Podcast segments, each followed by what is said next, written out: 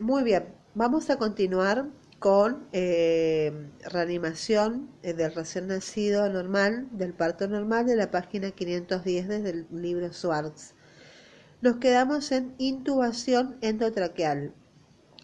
Pocos recién nacidos requieren este procedimiento y solo debe realizarlo personal entrenado en dicha técnica.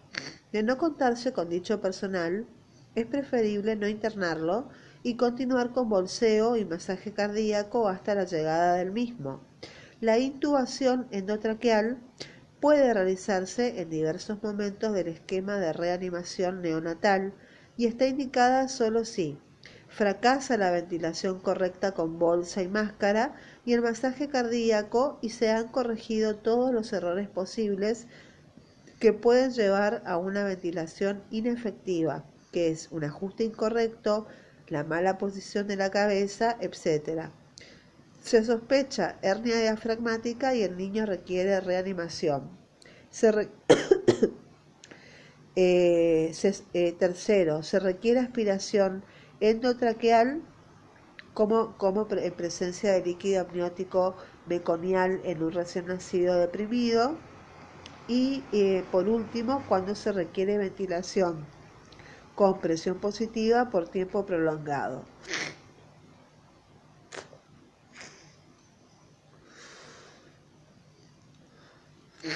Los pasos a seguir son 1.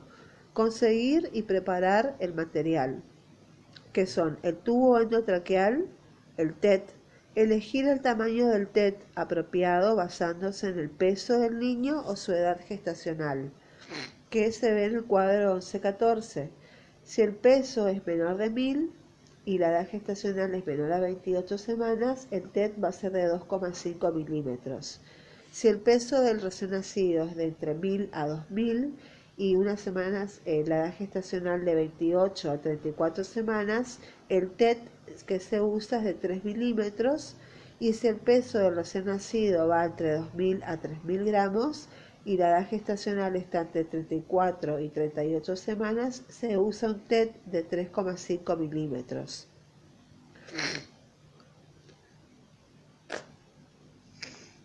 Para preparar el tubo endotraqueal, primero cortar el tubo en la marca de 13 centímetros y reconectar la boquilla, que es opcional.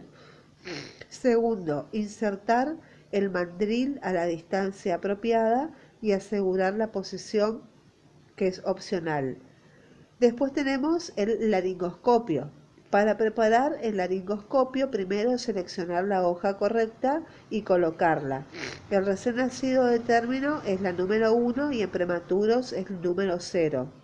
Y tercero, hay que revisar la luz y reemplazar las pilas si hace falta y los elementos adicionales para la intubación son cortar la tela adhesiva para la fijación, preparar el equipo de aspiración, presión máxima de aspiración de 10, de 10 milímetros de mercurio, preparar una tubuladura de 100% de oxígeno y preparar una bolsa de reanimación con máscara.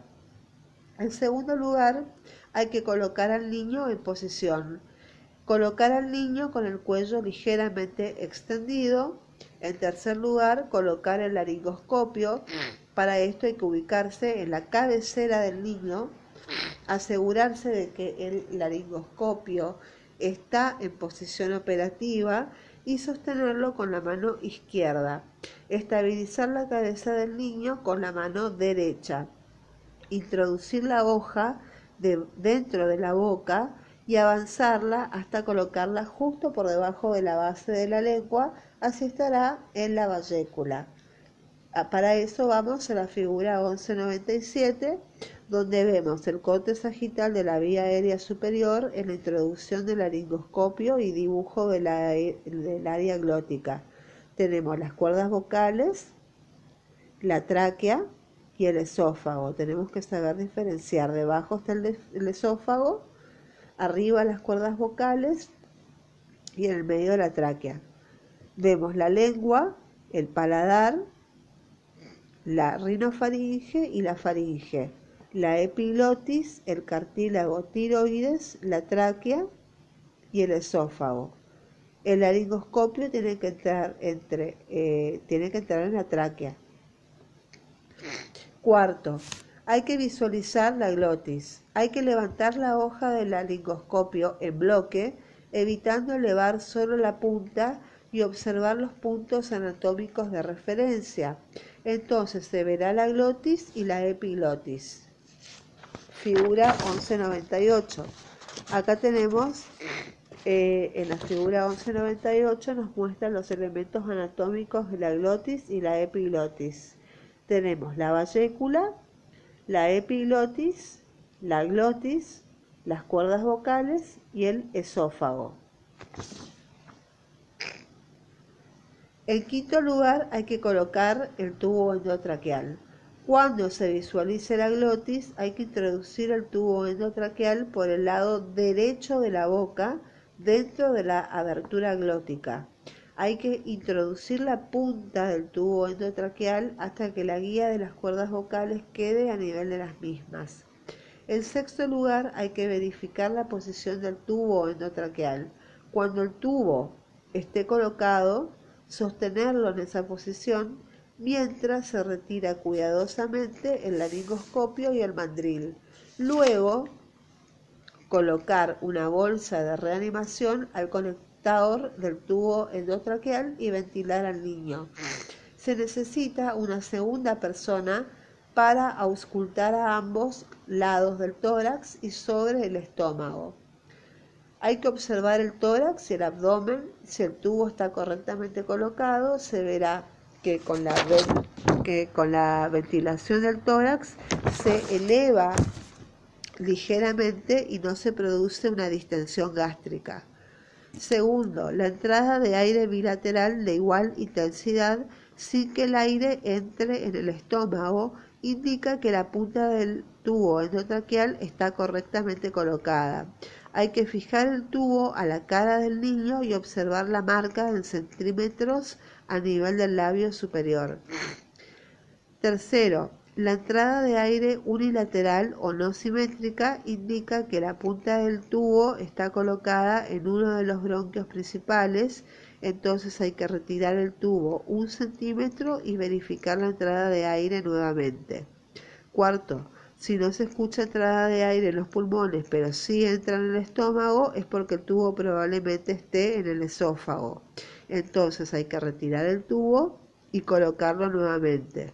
Luego de oxigenar adecuadamente el niño con bolsa y máscara.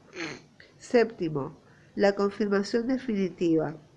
Luego de la confirmación inicial de la posición correcta del tubo, debe fijarse este a la cara del niño y tomarse una radiografía para la confirmación final de la posición del tubo. Una vez confirmada la ubicación correcta del tubo, se lo debe fijar al rostro del niño. Se debe cortar el tubo y si es necesario de manera que no sobresalga más de 4 centímetros de la boca del neonato para no aumentar en exceso el espacio muerto de la vía aérea. La intubación y la ventilación con bolsa y masaje cardíaco se mantienen hasta lograr una franca recuperación de la frecuencia cardíaca. Luego se administra oxígeno con mascarilla hasta que el color sea rosado y todos los parámetros normales. Las complicaciones de la intubación son hipoxia, bradicardia, neumotórax, contusiones y o laceraciones de la boca, la laringe, etc., perforación de esófago o tráquea y la infección posterior. con respecto al recién nacido con el líquido amniótico meconial, del 10 al 15% de todos los recién nacidos tendrán como antecedente la presencia del líquido amniótico meconial. De un 20 al 30% de este grupo serán también deprimidos al nacer. En todos los niños con líquido amniótico meconial debe aspirarse la boca, la nariz y la faringe posterior después de la salida de la cabeza en periné, pero antes de la salida de los hombros, independientemente de la consistencia del meconio, que es espeso, puré de arvejas o fluido. Luego del nacimiento, el factor más importante a evaluar para decidir los pasos ulteriores es la vitalidad del recién nacido, ya sea vigoroso o deprimido, y no la consistencia del meconio.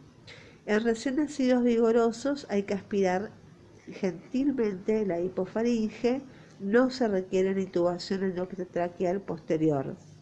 En el caso de recién nacido deprimido, como respiración inefectiva o hipotónico o con frecuencia cardíaca menor de 100 latidos por minuto, se debe tratar que el niño no comience a respirar hasta que complete la aspiración.